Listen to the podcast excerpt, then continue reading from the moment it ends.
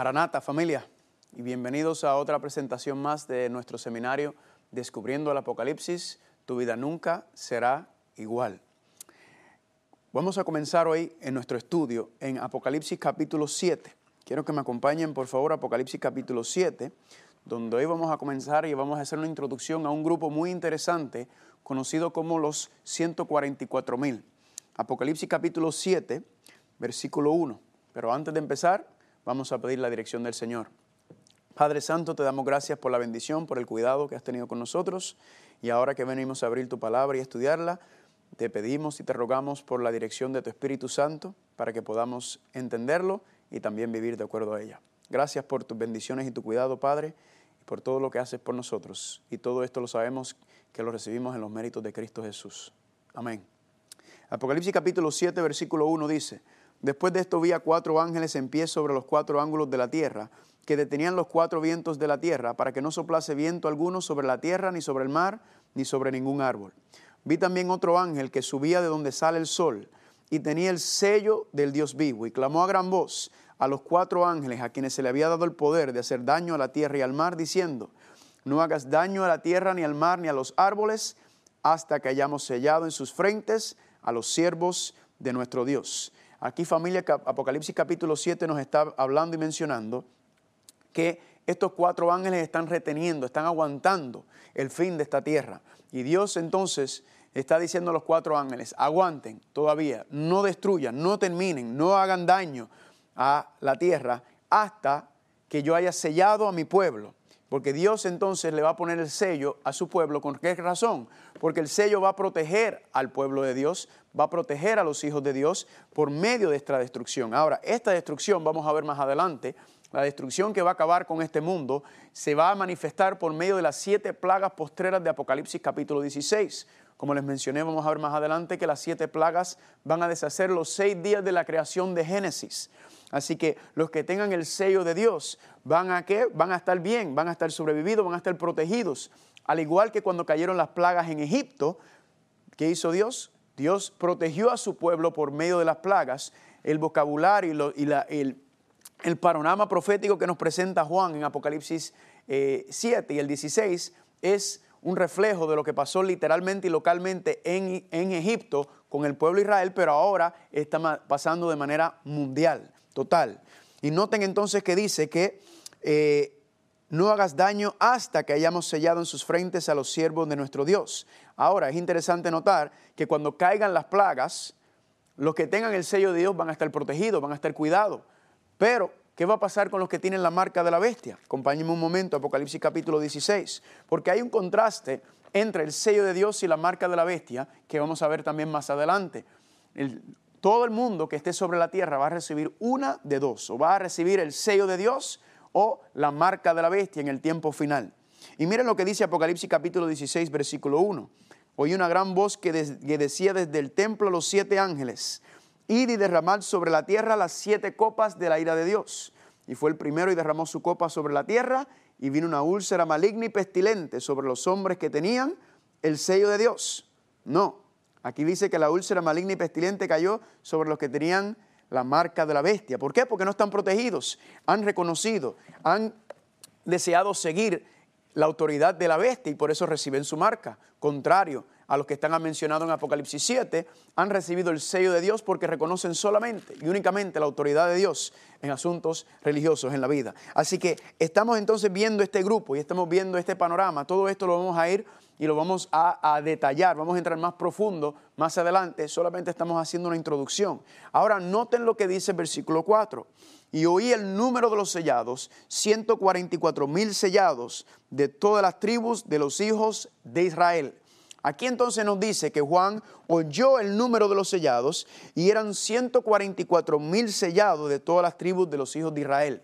Ahora, muchas personas, muchos cristianos, creen que los que van a ser sellados son literalmente 144 mil de las tribus de Israel, ¿verdad? Y si siguen leyendo en el versículo 5, dice, de la tribu de Judá, 12 mil sellados. De la tribu de Rubén, 12 mil sellados. De la tribu de Gad, 12 mil sellados. De la tribu de Aser, 12 mil sellados. Y sucesivamente hasta el versículo 8 menciona 12 mil de cada una de las 12 tribus mencionadas en esta lista que está aquí.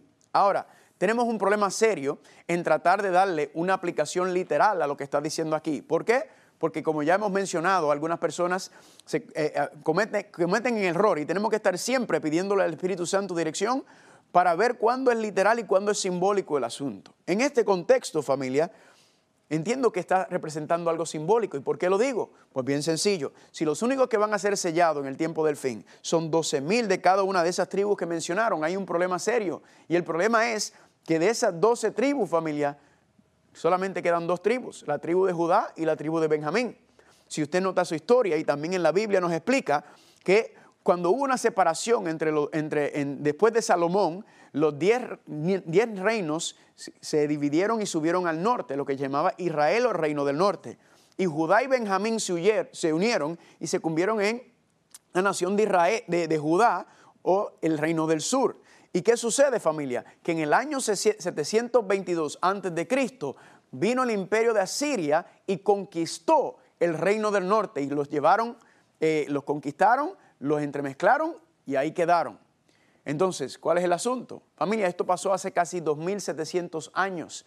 Y la pregunta es, entonces, ¿qué ha pasado con esas diez tribus, familia? Pues quedaron entremezcladas entre todas las naciones por las cuales fueron esparcidas. Usted no puede encontrar, familia, a nadie de la tribu de Rubén, a nadie de la tribu de Gad, a nadie de la tribu de Aser, a nadie de la tribu de Neftalí, de Manasés, familia, porque todos quedaron entremezclados. Ahora, recientemente me encontré con un señor que vino a donde mí y me, comentó y me dijo, ah, tú eres, tú eres puertorriqueño. Y yo le dije, sí. Y me dijo, ah, tú eres, tú eres de la tribu de Rubén. Y él me dice, yo soy de la tribu de, Judá.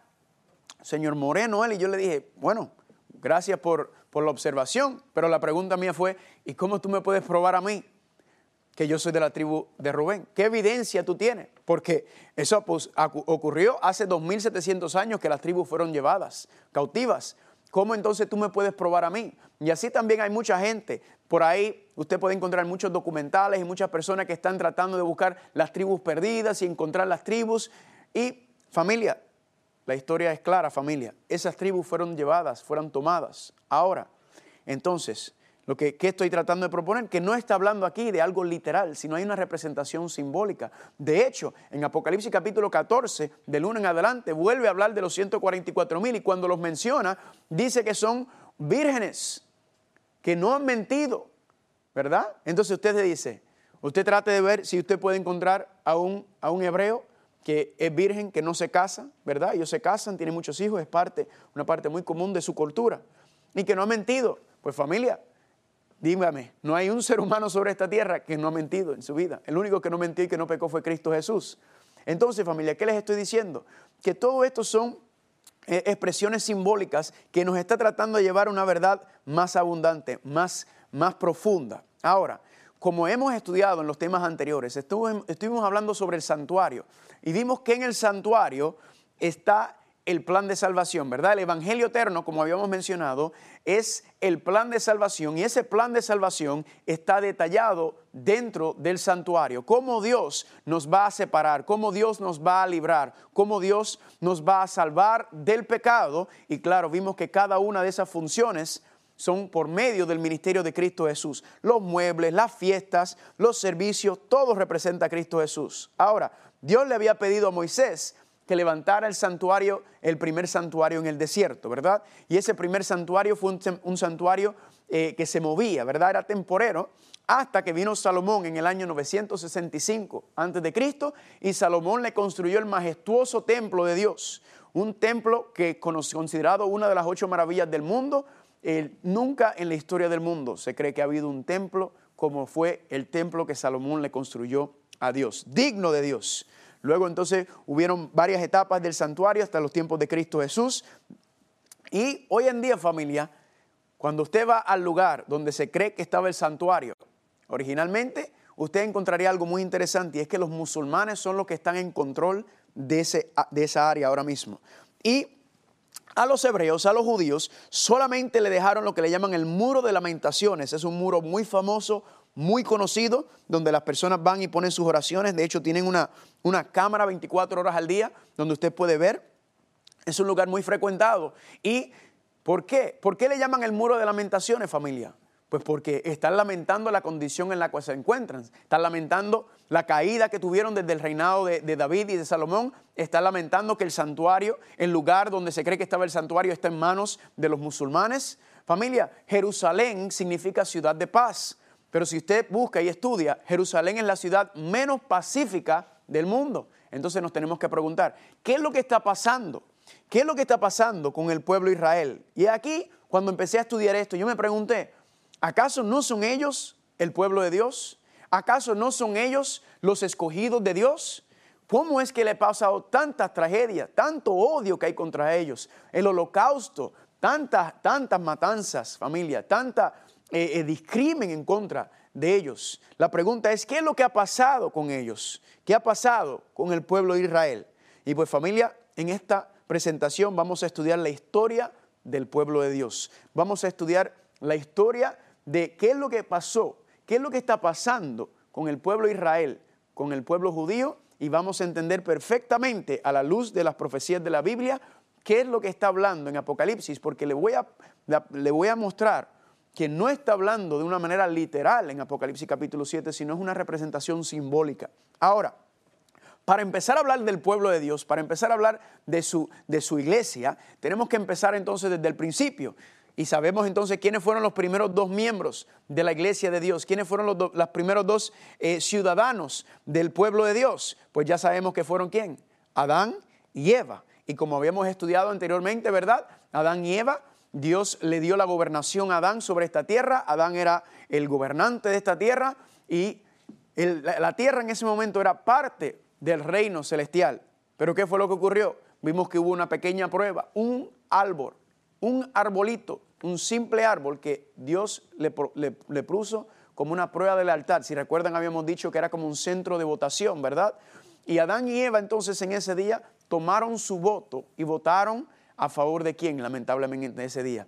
Lamentablemente votaron a favor del reino de las tinieblas y entonces la tierra pasó de ser parte del reino de Dios a ser parte del reino de las tinieblas. cambió de jurisdicción, como podríamos decir. Y vimos también que a pesar de eso, Dios le había dicho a Adán y Eva, el día que coman de ese árbol, ciertamente morirán, dejarán de existir, no vivirán más. Pero ¿cuál fue el problema, familia? Que Adán y Eva no murieron en ese día. Dios le dijo que iban a morir, que iba a ejecutar la sentencia de muerte, que iban a dejar de existir, pero Adán y Eva no murieron en ese día. ¿Por qué? Porque ya habíamos estudiado en Génesis 3:21 que ¿qué hizo Dios? Dios puso un sustituto, ¿verdad que sí? Hubo un cordero, hubo dos corderos que murieron en lugar de Adán y Eva, que cubrieron, que cubrieron su pecado. Y sí hubo una sentencia, la sentencia sí fue ejecutada, ¿verdad que sí? Sí hubo muerte, porque Dios dijo que iba a haber muerte. Pero ¿qué pasó? No murieron Adán y Eva, sino murió el cordero. ¿Representando qué? el plan de salvación, la gracia de Dios, la misericordia de Dios. El comienzo del plan de salvación comienza con el Cordero Inmolado y ya hemos visto que esa era una profecía representando y señalando a Cristo como el que iba a morir por nosotros. Pero Dios también, aparte de eso, le dijo algo a Satanás en el jardín del Edén. Y dice en Génesis capítulo 3, versículos 14 y 15, el Señor Dios dijo a la serpiente, y pondré enemistad entre ti y la mujer, entre tu simiente y la simiente de ella. Tú le herirás en el talón, pero él te aplastará la cabeza. Dios dice aquí, familia, a la serpiente la primera profecía y le dice, te voy a decir algo, Satanás. Tú crees que porque tú has logrado que mis hijos caigan y que me desobedezcan y que he tomado dominio sobre esta tierra, tú crees que tú has vencido. Pero yo te voy a prometer algo. De esa mujer va a salir una simiente y esa simiente tú le vas a dar una herida mortal, tú vas a darle un fuerte golpe, pero al final esa simiente que sale de esa mujer te va a destruir, te va a acabar contigo, es el que le va a poner fin a tu reino y a ti. Así que ustedes se imaginan que el diablo abrió los ojos de manera bien grande y dijo, oh, oh, espérate, yo no puedo dejar entonces que esa simiente que salga, que nazca, yo no puedo dejar que salga de esa mujer, porque ¿qué? porque si ese es el que me va a destruir a mí, dice Satanás, entonces yo tengo que acabar con él. Así que el diablo estaba bien pendiente para que cuando empezaran a salir la simiente de la mujer, para ver quiénes eran. Y vemos entonces la primera guerra de las simientes, ¿verdad? Yo le llamo la primera guerra del, del, Armagedón. El primer conflicto del Armagedón ocurre entonces con los primeros dos hijos mencionados en el libro de Génesis capítulo 4, que fueron Caín y Abel. Aquí tenemos dos hijos, ¿verdad? Pero las dos simientes, ¿a quién pertenecía Caín? Pues Caín era simiente del diablo, porque desobedecía a Dios. Abel era simiente de Dios. Y vemos entonces, familia, que en esta batalla de las simientes, ¿qué hace el diablo? El diablo ve a Abel y dice, este muchachito no me gusta, este muchachito es fiel a Dios, obedece a Dios, es justo ante Dios. ¿Y qué hace el diablo? Yo voy a acabar con él. ¿Y qué hace? Entonces utiliza a Caín, que es su simiente, para matar a Abel. Noten que el asunto de la simiente es un asunto espiritual, no necesariamente dónde ni con quién tú naces, sino que ese asunto de a quién tú le des lealtad. Recuerda que ambos hermanos fueron a adorar a Dios. El problema y la diferencia fue que Caín fue a adorar a Dios como él quiso, como se le antojó, como a él le gusta, pero Abel adoró a Dios como Dios se lo pidió. Y eso mismo, familia, vamos a ver que la última batalla de las simientes, el último conflicto, la última etapa de la guerra del Armagedón, va a ser en Apocalipsis capítulo, en Apocalipsis capítulo, entre la mujer de Apocalipsis capítulo 12 y la ramera de Apocalipsis 17. Nuevamente dos hermanas que vamos a ver que también está en batalla. Esa es la última batalla, la última guerra. Ahora, ¿qué sucede entonces? Que el diablo piensa, ok, maté a Abel, problema resuelto. Pero luego nos dice Génesis capítulo 5 que salió el próximo, el sustituto a él, que era quién? Seth, ¿verdad? Entonces el diablo dice, ah, ya yo entiendo qué es lo que Dios está haciendo. Dios lo que está diciendo es que por medio del linaje de esa mujer, por medio del linaje de ella, iba en algún momento a venir la simiente. Entonces, el diablo dice, yo voy a añadir otra estrategia. No solamente voy a tratar de matar a los que sean justos, sino voy a tratar de corromperlos porque estos se están expandiendo, están creciendo y se me va a hacer difícil. Entonces el diablo dijo, si yo logro corromperlos a los que no mato, entonces voy a lograr porque entonces la simiente no podría nacer bien, no podría ser justo porque nacería en, en una familia que no obedece al Señor, que no honra al Señor y esa era la meta del enemigo. Ahora entendemos por qué fue que Dios envió un diluvio ¿Por qué? Porque dice en Génesis capítulo 6 y 7, cuando nos habla del diluvio, que en la tierra solamente quedaba un justo, que era Noé. Noé era el último, el último del linaje, el último que iba a ser la esperanza para la llegada de la simiente. Entonces, ¿qué hace Dios? Dios envía el diluvio, ¿con qué propósito? Para proteger el linaje, para proteger, porque dice que toda la tierra estaba corrompida, violenta estaba, solamente los pensamientos eran de continuo hacia la maldad, dice Génesis capítulo 6. Entonces Dios envía el diluvio para cuidar y proteger el, el, linaje por donde iba a venir la simiente, que en este contexto de la etapa le pertenecía a Noé. Dios lo hace para salvaguardar y para darle un respiro, porque si no, se hubiera corrompido completamente y la simiente no podía haber venido. Ahora, si usted quiere resumir básicamente la historia de las escrituras hebreas, lo que le llaman el Viejo Testamento, usted lo puede resumir de esta manera. Es el intento del diablo en tratar por todos los medios de acabar y destruir a la, llegada de la simiente. Es tratar de corromper y destruir porque el diablo está haciendo todo lo posible para evitar que la simiente venga y que nazca porque él es el que lo va a destruir. Entonces, ¿qué lo que sucede en las escrituras griegas o en el Nuevo Testamento? ahí está el nacimiento de la simiente, ¿verdad? Eso es lo que es básicamente. Y así sucesivamente familia, Dios entonces comenzó a entrar en pactos. Y luego de Noé vino entonces eh, uno, otra descendiente, otro linaje de la mujer. Y aparece este conocido muy famoso como Abraham. Y Dios le dijo a Abraham en Génesis capítulo 22, versículos 17 y 18. De cierto te bendeciré y multiplicaré tu simiente como las estrellas del cielo y como la arena del mar que está a la orilla del mar. Y tu simiente poseerá las puertas de sus enemigos. Y en tu simiente serán benditas todas las naciones de la tierra por cuanto obedeciste mi voz. Qué gran privilegio tenía que haber parecido para Abraham que Dios le diga a Abraham, Abraham, de ti van a ser la simiente prometida de Génesis capítulo 3, versículo 15 y 16. De ti va a salir el Salvador de la humanidad. De ti va a salir el Mesías, Abraham. Qué gozo tiene que haber sido saber para Abraham y Sara saber que ellos habían sido escogidos para ese propósito. Ahora, noten familia que la promesa que le hizo Dios a Abraham fue una promesa condicional, porque me le dijo, le dijo, por cuanto obedeciste mi voz. En otras palabras, esto no era una profecía incondicional, era basado en qué? En la obediencia. El pacto que Dios hace con Abraham era un pacto basado en la obediencia a, eh, a la palabra de Dios. Luego Dios hace lo mismo con el hijo de Abraham, con Isaac, y sucesivamente entonces Isaac tiene a José, José entonces, eh, perdón, Jacob, Jacob entonces, Dios le cambia el nombre a Israel, él tiene 12 hijos, que son las 12 tribus que están mencionadas en la palabra de Dios. Y es interesante notar también que esas 12 tribus, dependiendo de la lista en que tú miras en diferentes partes de la Biblia, la lista cambia bastante. Más adelante vamos a ver por qué. Porque es que cuando el orden y los nombres que aparecen en Apocalipsis capítulo 7 tienen un mensaje muy especial, porque es un mensaje para el tiempo final, para el último grupo que va a estar vivo, que son los que reciban el sello de Dios, que van a estar vivos cuando Cristo regrese. Ahora, José entonces, Jacob tuvo sus doce hijos, sabemos la historia de José, ¿verdad? José entonces fue llevado, eh, eh, fue vendido por sus hermanos, eso está desde Génesis capítulo 37 en adelante, y luego terminó en Egipto, terminó siendo qué cosa? Gobernador de Egipto. Y luego entonces el propósito de Dios se cumple porque vino eh, la hambruna en, en la tierra prometida, en Canaán, y ellos entonces bajaron José los mandó a llamar y bajaron ellos a dónde? Bajaron a Egipto. Pero algo muy interesante pasó mientras el pueblo estaba en Egipto. Quiero que vayas conmigo, por favor, a Éxodo capítulo 2. Éxodo capítulo 2. Vayan conmigo, por favor. Éxodo capítulo 2 y miren lo que ocurrió después de cientos de años en Egipto, después de haber descendido todos los hijos y estar reunidos las tribus. Dice así, Aconteció que después de muchos días murió el rey de Egipto y los hijos de Israel gemían a causa de la servidumbre o la esclavitud y clamaron y subió a Dios el clamor de ellos con motivo de su servidumbre. Y oyó Dios el gemido de ellos y se acordó de su pacto. ¿Con quién? Con Abraham, Isaac y Jacob.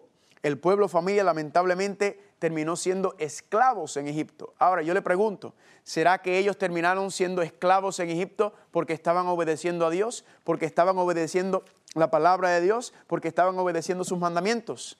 No, familia.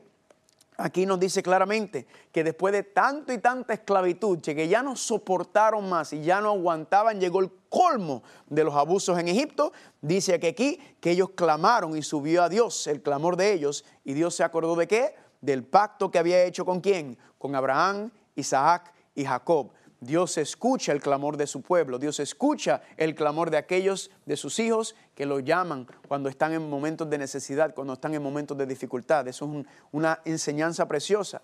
Y pregunta, ¿intervino o no intervino Dios? Claro que sí, intervino poderosamente. ¿Con quién? ¿Por medio de quién? por medio de Moisés. Envió Dios a Moisés, el libertador, ¿verdad? Un tipo, una representación de, Cristo. Y Moisés entonces fue, familia, y fue enviado. Ahora, ¿cuántos años tenía Moisés cuando, cuando fue a liberar al pueblo? 80 años. ¿Por qué se lo menciono? Porque a veces uno va a muchas iglesias, muchos lugares y habla con las personas de edad avanzada y dicen, no, ya mi tiempo pasó, ahora es el tiempo de los jóvenes. Pues aquí me enseña familia que Moisés tenía 80 años y fue cuando comenzó su ministerio. Así que si usted está vivo todavía, no importa la edad que usted tiene, Dios todavía quiere utilizarte, Dios tiene un propósito para ti hasta que cerremos los ojos o hasta que venga, regrese su Hijo Cristo Jesús. Así que Dios entonces por medio de Moisés liberta al pueblo, salen ellos de Egipto y ¿qué sucede? Dios entonces los saca por el Mar Rojo, la manifestación más poderosa del poder de Dios que jamás se ha visto hasta este momento, no se volverá a ver hasta el final. Y Dios entonces los lleva al desierto. Y en el desierto Dios hace algo muy interesante con el pueblo. ¿Qué hace? Éxodo capítulo 19, versículo 4 y 8 dice, Vosotros viste lo que hice a los egipcios y cómo os tomé sobre alas de águila y os he traído a mí. Ahora pues, si obedecen mi voz y guardan mi pacto, entonces vosotros serán mi especial tesoro sobre quién? Sobre todos los pueblos, ¿verdad? Muy parecido esto, familia, a lo que le estaba diciendo Abraham. Y vosotros me serán un reino de sacerdotes y una nación santa. ¿Qué dice? Si obedecen mi voz y guardan mi pacto, entonces ustedes se van a convertir en mi especial tesoro. Aquí, familia, entonces Dios entra en un pacto con el pueblo de, de Israel. Y Él le dice, ¿vieron lo que yo hice? Yo soy el Dios de sus padres, Abraham, Isaac y Jacob. Y yo quiero ser el Dios de ustedes también.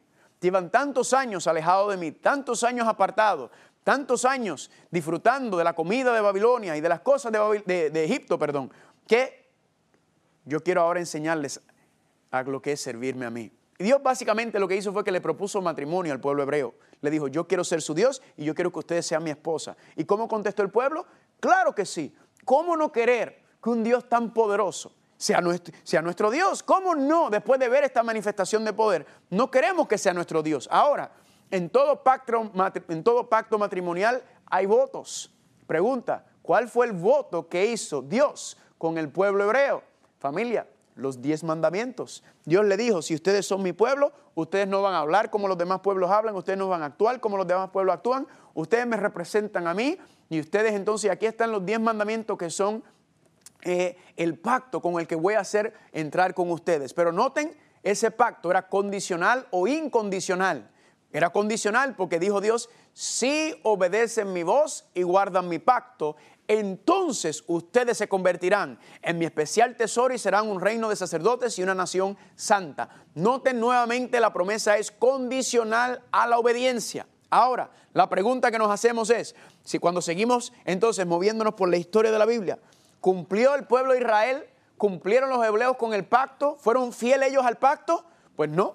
Miren lo que dice Jeremías capítulo 31, versículo 31 al 34. Dice, he aquí que vienen días, dice el Señor en los cuales haré nuevo pacto con la casa de Israel y la casa de Judá.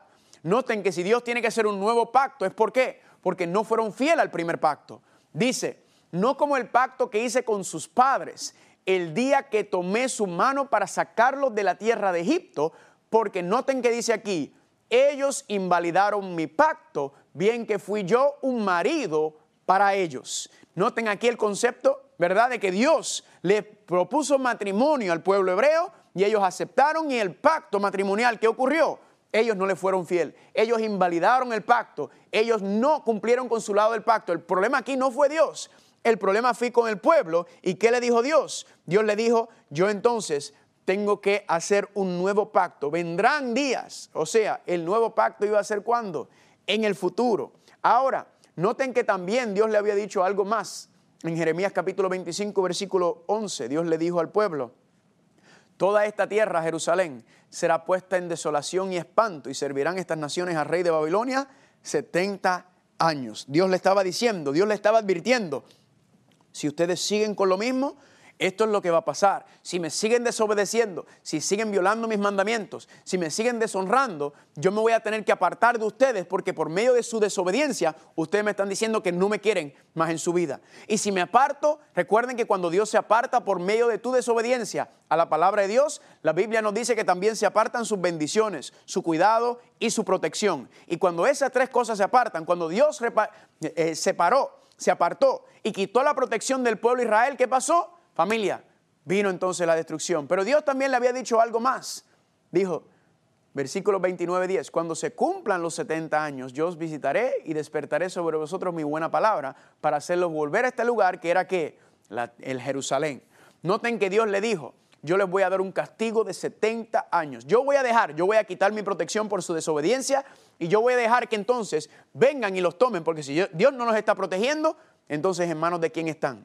Y entonces familia, Dios apartó su protección, vino Babilonia, dice la historia, dice la palabra de Dios, y dice Dios, 70 años los voy a dejar castigados ahí. Ahora, 70 años, si noten, es un tiempo eh, eh, específico. ¿Por qué 70 años, familia? Porque el plan de Dios era que, que aprendieran con este castigo. Cuando usted castiga a su hijo o a su hija, usted no lo hace para mostrar cuán grande, cuán poderoso es usted usted lo hace con la intención o el propósito de que reconozcan su error, de que aprendan de su error y se apartan de su error. Entonces, ¿qué hace Dios? Dios viene y le dice, le voy a dar 70 años esclavizado en Babilonia, pero cuando se acaben los 70 años, ¿qué dijo Dios?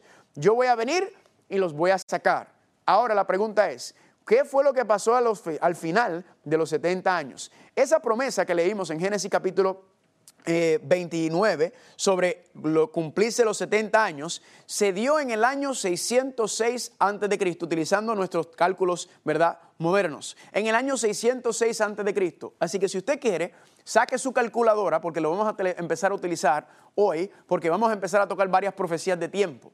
Pero yo quiero que usted agarre su calculadora y marque el año 606. Ahora, dice 70 años. Dios dijo que iba a regresar para sacar a su pueblo réstale al año 606, 70. Y eso te debe dar a ti, ¿qué número? El año 500 36, ¿verdad que sí? Ahora, la pregunta es, ¿qué fue lo que pasó al final de los 70 años cuando la misericordia de Dios iba a venir y el castigo iba a terminar para Dios sacar al pueblo de Babilonia y regresarlos a Jerusalén? ¿Con qué propósito regresar a Jerusalén? Pues porque familia, por ahí era donde iba a llegar el Mesías. El Mesías iba a venir al santuario, dice la profecía. Así que ellos que dicen, necesitamos construir el santuario, ¿qué, qué, qué, es lo que estamos haciendo? Necesitamos que venga la simiente, que venga el Salvador. Así que, ¿qué pasó al final de los 70 años? Vayan conmigo, por favor, al libro de Daniel capítulo 9. Daniel capítulo 9 explica exactamente lo que pasó cerca del final de los 70 años que Dios le había dicho que iban a estar esclavizados en Babilonia. Y dice Daniel capítulo 9, versículo 1. En el año primero de Darío, hijo de Asuero, de la nación de los Medos, que vino a ser rey sobre el reino de los caldeos, en el año primero de su reinado, yo Daniel, miré atentamente los libros, el número de los años del que habló el Señor al profeta Jeremías, y noten que dice aquí, que habían de cumplirse las desolaciones de Jerusalén en 70 años. Aquí familia entonces nos dice que en el, primer, en el año primero de Darío, hijo de Azuero, la historia enseña familia que el primer año del Darío, hijo de Azuero, fue en el año 538. O sea, recuerda que el tiempo va al revés, esto es antes de Cristo. Y quiere decir que si las 70 semanas terminaban en el 536, y ahora nos está dando un, periodo histórico en Daniel capítulo 9 del 538. Significa que cuántos años faltaban por terminar los 70 años. Faltaban aproximadamente dos años para cumplirse. ¿Y cuál era el problema, familia? Que Daniel ve que las cosas están peor que antes, ¿verdad? Porque noten que Daniel estaba leyendo y estudiando la misma profecía que estamos leyendo nosotros. Dice al final que estaba mirando atentamente el número de los años que habló el Señor al profeta Jeremías que había de cumplirse los 70 años. Y Daniel entonces dice, espérate un momento, faltan dos años para terminar los 70 años, para que regresemos a la tierra de Jerusalén, para, para que restauremos el santuario y que para que nos preparemos para la llegada de la simiente. Pero ¿qué ocurre, familia? Que Daniel mira el panorama de su pueblo en Babilonia y ve que están peor que cuando entraron.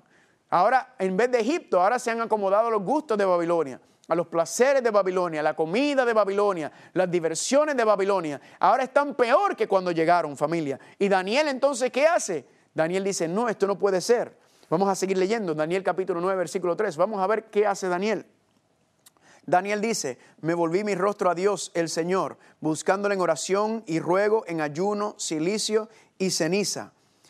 Y oré al Señor mi Dios e hice confesión diciendo, ahora Señor Dios digno, grande, digno de ser temido, que guardas el pacto y la misericordia con quienes, con los que te aman y guardan tus mandamientos.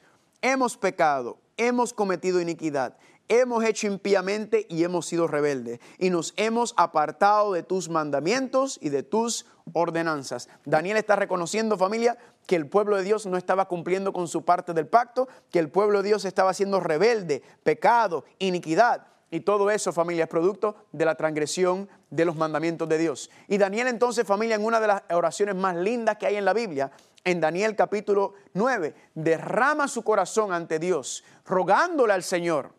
Y la pregunta es, ¿será que Dios escuchó el clamor de Daniel? ¿Será que Dios escucha el clamor de un hijo o de una hija justa?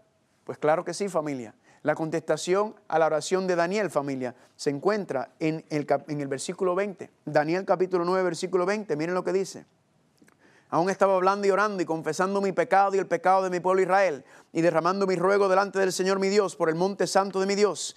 Aún estaba hablando en oración cuando el varón Gabriel, a quien había visto en la visión al principio, vino, vino a mí como a la hora del sacrificio de la tarde y me hizo entender y habló conmigo diciendo, el sacrificio de la tarde era a las 3 de la tarde. Y me habló conmigo, versículo 22, y me hizo entender y habló conmigo diciendo, Daniel, ahora he salido para darte sabiduría y entendimiento.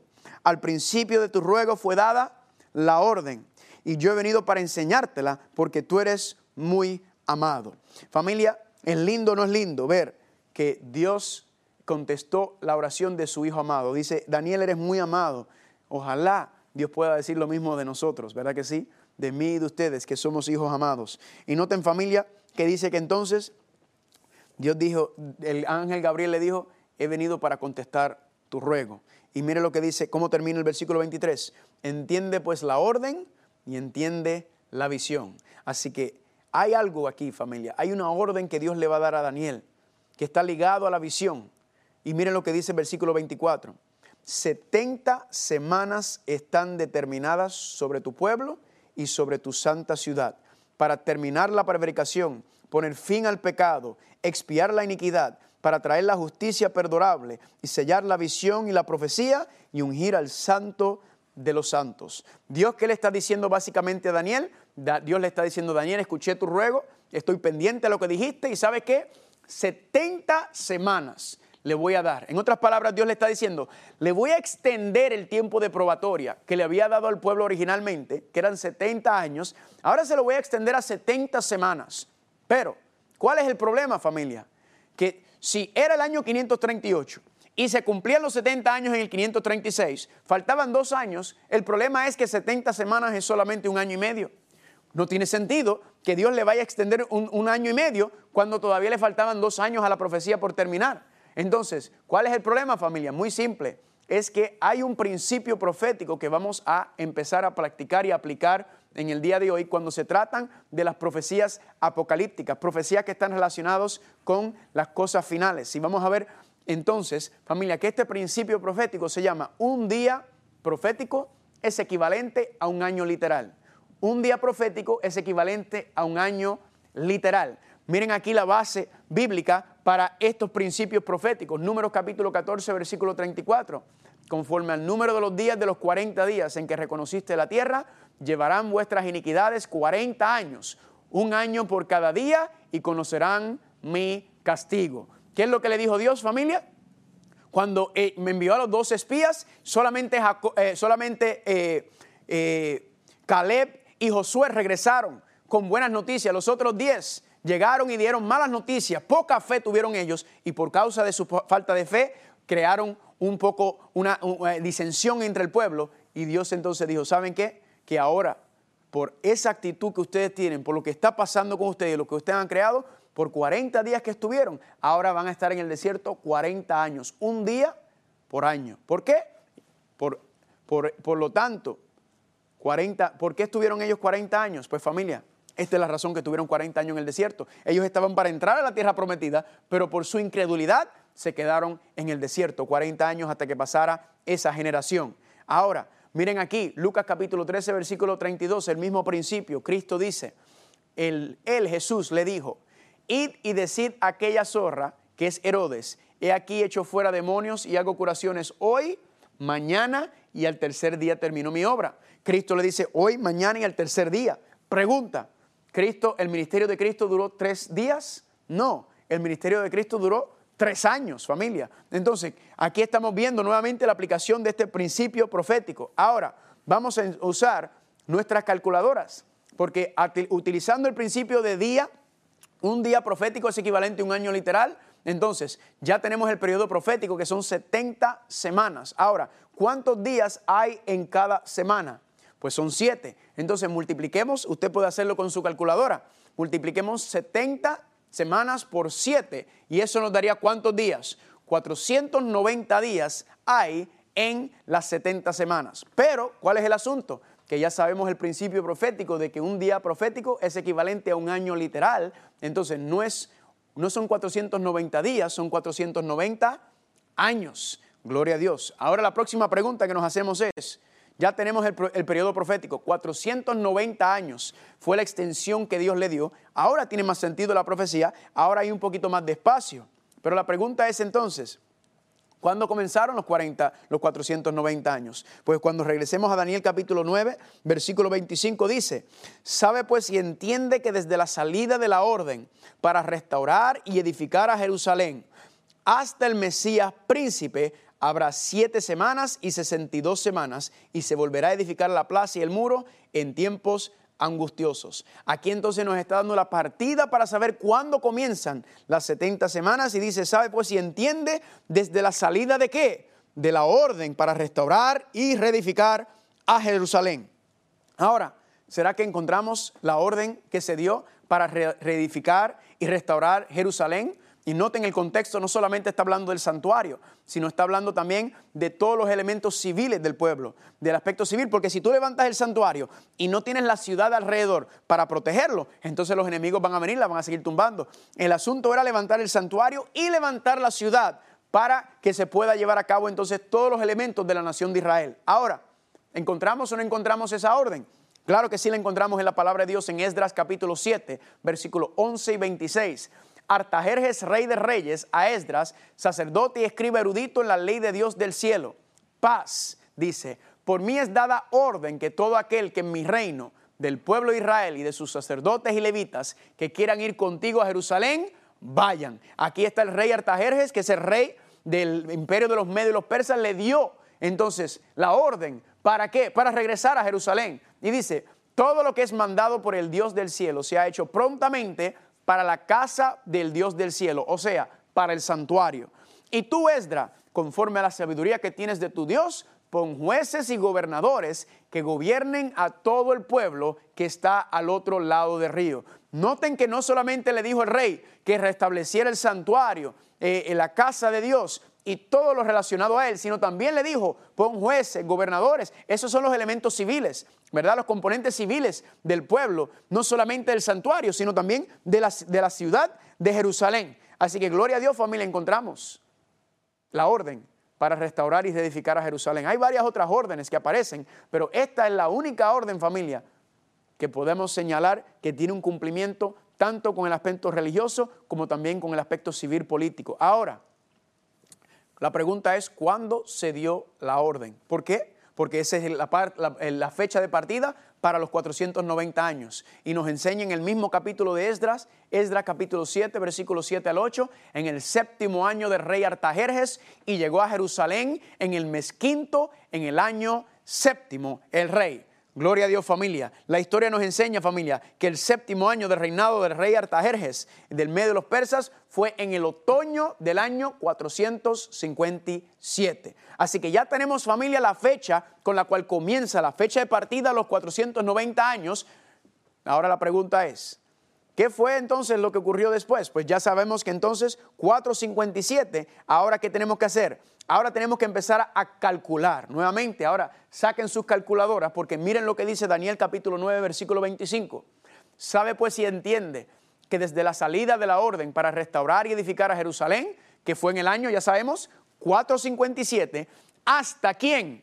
Hasta el Mesías príncipe, hasta la simiente prometida. Habrán siete semanas y 62 semanas. Así que aquí se nos da parte de esas 70 semanas, se nos está hablando, se nos divide en dos partes primero. Primero las siete semanas, ¿verdad? Que era la parte que tenía que ver con la, reconstrucción del santuario. Y luego dice, de las siete semanas vendrán 62 semanas y al final de las 62 iba a aparecer quién? Iba a aparecer el Mesías príncipe. O sea, cuando sumamos el 7, las siete semanas, con las 62 semanas, esos son 69 semanas. Lo que está diciendo la profecía es que al final de las 69 semanas iba a aparecer el Mesías, iba a aparecer la simiente prometida de Génesis capítulo 3, versículo 15. Ahora, cuando hacemos los cálculos, si usted toma en su calculadora 69 semanas, multiplícalo por 7, porque son 7 días por semana, 69 por 7 le va a dar cuánto? 483 días pero ya sabemos que un día profético es equivalente a un año literal. Entonces no son 483 días que iba a aparecer el Mesías, sino son 483 años que iba a aparecer el Mesías, familia. Noten, familia, si esta es su primera experiencia con las profecías, especialmente las profecías apocalípticas, familia, cuán acertado, familia, va a ser esto y esto se está dando más de 500 años antes de la aparición de Cristo. Ya se está dando el principio para saber exactamente cuándo era que iba a llegar el Mesías, en una fecha exacta. Ahora, ¿qué hacemos? Vamos a hacer los cálculos. El año 457 es el año de la orden y tenemos entonces los 483 años, que son de las primeras 69 semanas. Y cuando usted hace la matemática, usted tiene que restarle 457, que es el año a los 483, que es la totalidad de las primera parte, primeras dos partes de esa profecía, y eso cuando usted lo resta, 483 menos 457 le da el año 26. Ahora recuerda que dice que en el otoño del año 457, lo que significa que el año 26 es cuando terminan, ¿verdad? Eh, los 483 años. Ahora tenemos que ir a partir del final del año 26, tenemos que pasar al año 27, al otoño del año 27. Y la pregunta es, ¿qué sucedió entonces en el otoño del año 27? Según la profecía, pues nos dice familia Lucas capítulo 3 versículo 1, en el año 15 del imperio de Tiberio César, en, familia, Lucas capítulo 3 nos está dando una fecha histórica, el año 15 del imperio de Tiberio César. Y la pregunta es, ¿qué fue lo que pasó en el año 15? O, perdón, mejor dicho, ¿qué año es el año 15 de Tiberio César? Pues familia, los cálculos históricos enseñan que el año 15 de Tiberio César fue el año 27 Ano Domani. Ya estamos en tiempo, en tiempo después de Cristo. Increíble, familia. Allá la profecía decía al final de los 483 años, las 69 semanas, iba a aparecer el Mesías del simiente. Lucas capítulo 3 nos dice que Tiberio César está reinando en el año 15 de su imperio, que es el año 27, Anno Domani, el mismo año. Ahora la pregunta es, ¿qué fue lo que pasó en el otoño del año 27 al final de los 483 años exactamente?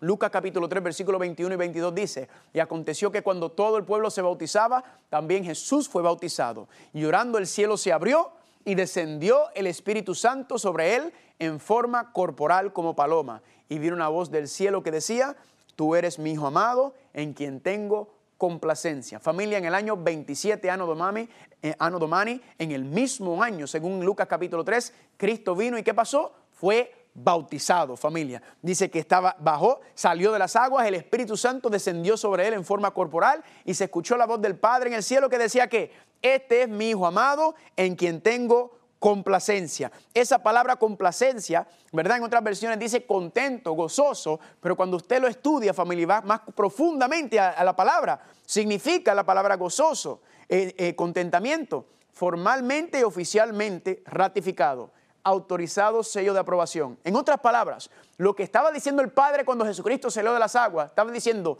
esa es, ese es el Mesías. Esa es la simiente prometida. Esa es la promesa de Génesis capítulo 3, versículo 15 y 16. Ese es el que va a salvar a la humanidad. Ese es el que va a destruir y acabar con el diablo. Ese es mi hijo. Ese es el campeón, el redentor de la humanidad. Esa es la declaración que está haciendo el Padre, está confirmando eso. Y alguna gente me dice y me, comentan, pero ven acá, Cristo no tenía 30 años cuando comenzó su ministerio. ¿Cómo es que en el año 27 de, de su época? Pues bien sencillo, familia, hubo un error de cálculo cuando se hizo ese calendario pensando que él había nacido en el año 1, pero verdaderamente cuando usted hace los cálculos, se ve que, Jesucristo nació aproximadamente en el 4 o el 5 antes, ¿verdad? Antes de la misma época que lleva su nombre, interesantemente. Más adelante le voy a estar dando la información si a usted le interesa tener las notas, los estudios de cada tema, ¿verdad? Algo que algunas personas me preguntan, ¿verdad? Usted nos puede escribir a correo electrónico y vamos a darle la, información también más adelante donde usted puede comunicarse con nosotros y yo le voy a enviar todas las notas, todos los estudios, toda la información. Ahora familia, ya llegamos entonces al año 27, Anno Domani, Cristo es bautizado, ¿verdad que sí? Ahora, la pregunta entonces es, ¿qué más entonces? ¿Se acabó el tiempo de probatoria? Pues no familia, porque cuando vamos a Daniel capítulo 9, versículo 26, mira lo que dice. Recuerden que todavía le falta una semana, todavía le falta la última parte de la profecía, porque eran las primeras 69, ahora viene la última parte. Daniel 9, 26, y después de las 62 semanas se quitará la vida al Mesías, mas no por sí. Pues familia, después de las 62 semanas, que es la última semana, se le quitará la vida al Mesías, mas no por sí. Pero miren qué más dice en Daniel capítulo 9, versículo 27. Dice, y por una semana o por la última semana confirmará el pacto con muchos y a limitada la semana hará cesar el sacrificio y la ofrenda. Noten familia que esto es un paralelismo hebreo entre Daniel 9, 26 y 27, las primeras dos partes, no está hablando del mismo evento. Dice en la última semana se quitará la vida al Mesías y por una semana más, o sea, por ese último periodo de tiempo, ¿qué dice? Que hará cesar el sacrificio y la ofrenda. Ahora cuando vamos a hacer los cálculos, la mitad de la semana son tres días y medio. Así que ya sabemos que un día profético es equivalente a un año literal. No son tres días y medio, sino son tres años y medio. Y la pregunta entonces que nos tenemos que hacer es, ¿qué fue lo que pasó a los tres años y medio? Pues si sabemos que Cristo fue bautizado en el otoño del año 27, le sumamos los tres, eso nos lleva al año 30. Cuando entonces le sumamos la medio año, estamos en el otoño del 30 a partir de los tres años del otoño del 27, pues en el otoño del 30 le tenemos que sumar la mitad del año. Cuando le sumas la mitad del año desde el otoño del año 30, eso nos lleva a la primavera del año 31. La pregunta es, ¿qué fue lo que pasó a la mitad de la semana en el mismo fin del cumplimiento profético de los tres años y medio más adelante? Nos enseña familia que en la, primera la primavera del 31 Cristo fue que Cristo fue sacrificado. Cristo murió en la cruz del Calvario. Por eso es que decía que en la última semana no iba a dar su vida, pero no por sí mismo, sino por quién? Pues por nosotros, familia. Él murió por nosotros, Él murió para darnos a nosotros una segunda oportunidad. Y gloria a Dios por eso, porque entonces encontramos, familia, lo que está hablando del cumplimiento, que Cristo murió a mitad de la semana, decía, o sea, en, en la primavera del 31 decía que iba a parar los sacrificios y la ofrenda. ¿Por qué pararon los sacrificios y la ofrenda? Porque Cristo era el sacrificio, Cristo era la ofrenda, familia. Todo lo que estaba explicado y mencionado en el santuario, sombra y figura de lo que iba a venir, de lo que estaba por llegar, Cristo cumple con todo eso. Y por eso dice la profecía en Daniel capítulo 7 que Él iba perdón, Daniel capítulo 9, que él iba a cesar el sacrificio y la ofrenda porque todo lo señalaba a él, familia. Él era el cumplimiento, él era el antitipo, la representación de todo lo que estaba prefigurado en sombras y figuras dentro del santuario terrenal. Así que gloria a Dios, pero todavía, familia, el tiempo de probatoria del pueblo hebreo no había terminado. Todavía le faltaba cuánto tiempo? Tres años y medio desde la primavera del año 31. Ahora, cuando le sumamos los tres años y medio que restan, le suman los tres años, te lleva del año 31 al año 34, la primavera, y le sumamos el medio año, y desde el medio año entonces, desde la primavera del año 34, eso nos llevaría al otoño del año 34. Y la pregunta es, ¿qué fue lo que ocurrió en el otoño del año 34, familia? Dios envió al último profeta para hablarle al pueblo hebreo. Eso se encuentra en Hechos capítulo 7, se lo voy a dejar de tarea para que lo lea. En Hechos capítulo 7, familia, Esteban es el último profeta enviado para decirle al pueblo hebreo, su tiempo terminó. La paciencia y la misericordia de Dios ha terminado con ustedes. Él les dio hasta declarar a su hijo el Mesías. Luego mataron a su hijo. Estuvo con ustedes tres años y medio, lo mataron. Y ahora todavía, después de tres años y medio, ustedes todavía están esperando. Dios está esperando para que ustedes se pongan al día porque Él quería que ustedes fueran, que lo trajeran a la simiente y fueran y llevaran la bendición al mundo, pero ustedes no quisieron. Ustedes se aferraron más a sus tradiciones y a sus ritos en vez de aferrarse y ver que el cumplimiento de todo eso, el Mesías, la simiente de Génesis 3.15, es Cristo Jesús. Y familia, en ese momento terminó el tiempo de probatoria del pueblo hebreo, corporativamente hablando. Y Dios dijo, ahora yo necesito un pueblo que salga a predicar. ¿Por qué? Porque el pueblo hebreo lamentablemente rechazaron el plan de salvación, rechazaron el Mesías. Entonces Dios dice, espérate, yo quiero que ahora mi simiente que nació sea una bendición a todas las naciones de la tierra. ¿Y qué hace Dios? Yo voy entonces a buscar otro pueblo. Y nos dicen en Hechos capítulo 8 que buscó a Saulo, lo convirtió en Pablo y le dijo, Pablo, vete ahora y llévale el mensaje a los gentiles.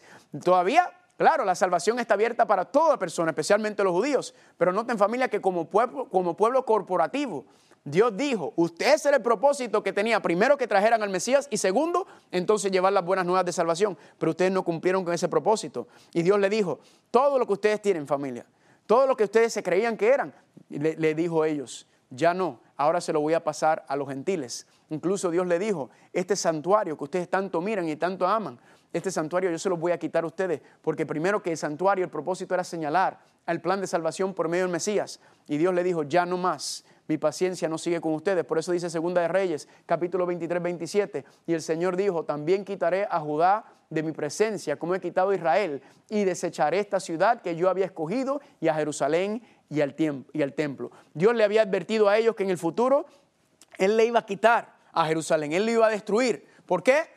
Por su falta de obediencia, por no aceptar al Mesías, familia. Todos estos elementos, recuerden que el pacto era condicional. Todo esto era hasta que llegara el Mesías. Y dijo Dios en Mateo, Cristo, en Mateo 21, 43, el reino de Dios será quitado de vosotros y será dado una nación que produzca los frutos de él. Esa palabra nación es la palabra que se utiliza, familia, para decir etnos, gentiles. Dios dijo, si mi pueblo eh, original no quiere seguir, entonces yo voy a pasarle este evangelio a un pueblo que lo acepta, a una nación que quiere predicar el plan de salvación, porque los judíos literales en ese contexto, corporativamente, no querían.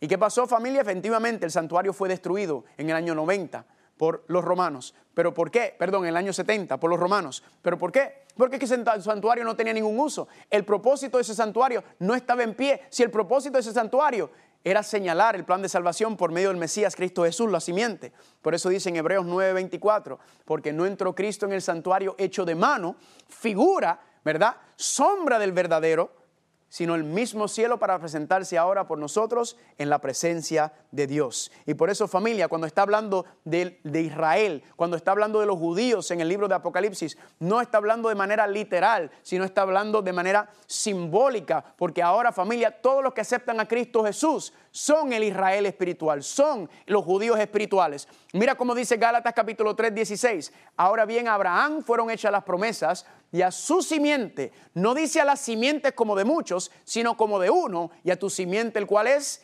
Cristo. La promesa de la simiente ser bendiciones a toda la tierra no eran a ellos el pueblo, era que por medio de ellos iba a venir Cristo, que es el cumplimiento, era la promesa. Y por eso dice Pablo también en Gálatas 3, 27 y 29, familia, un versículo extremadamente poderoso. Dice, todos sois hijos de Dios por la fe en Cristo Jesús. Escúcheme bien, para usted llamarse hijo o hija de Dios, dice que usted tiene que tener fe en Cristo Jesús. Dice, ya no hay judío ni griego, no hay esclavo ni libre, no hay varón ni mujer, porque todos nosotros somos unos en Cristo Jesús. Familia, Dios no tiene un plan de salvación para los judíos y un plan de salvación para los cristianos. No tiene un plan de salvación para ellos y otro plan para nosotros. Familia, es un solo pueblo unido en Cristo Jesús. Y termina el versículo diciendo, y si vosotros sois de Cristo, escuche bien, entonces simiente de Abraham sois y herederos conforme a la promesa. Gloria a Dios.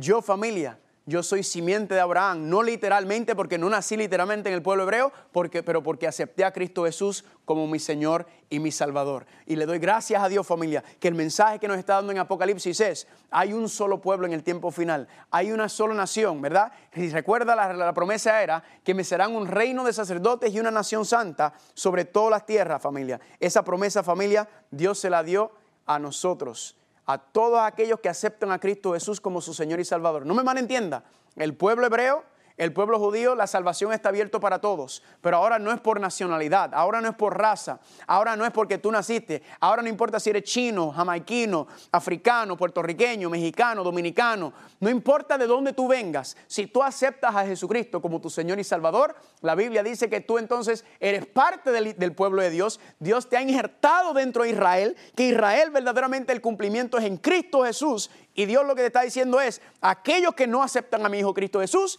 para afuera y aquellos que quieren aceptar a Cristo Jesús, aquellos que quieren recibirlo y llevar las buenas nuevas de salvación, el plan de evangelio, el evangelio eterno, entren a ella. Esa es la invitación que Dios te hace hoy.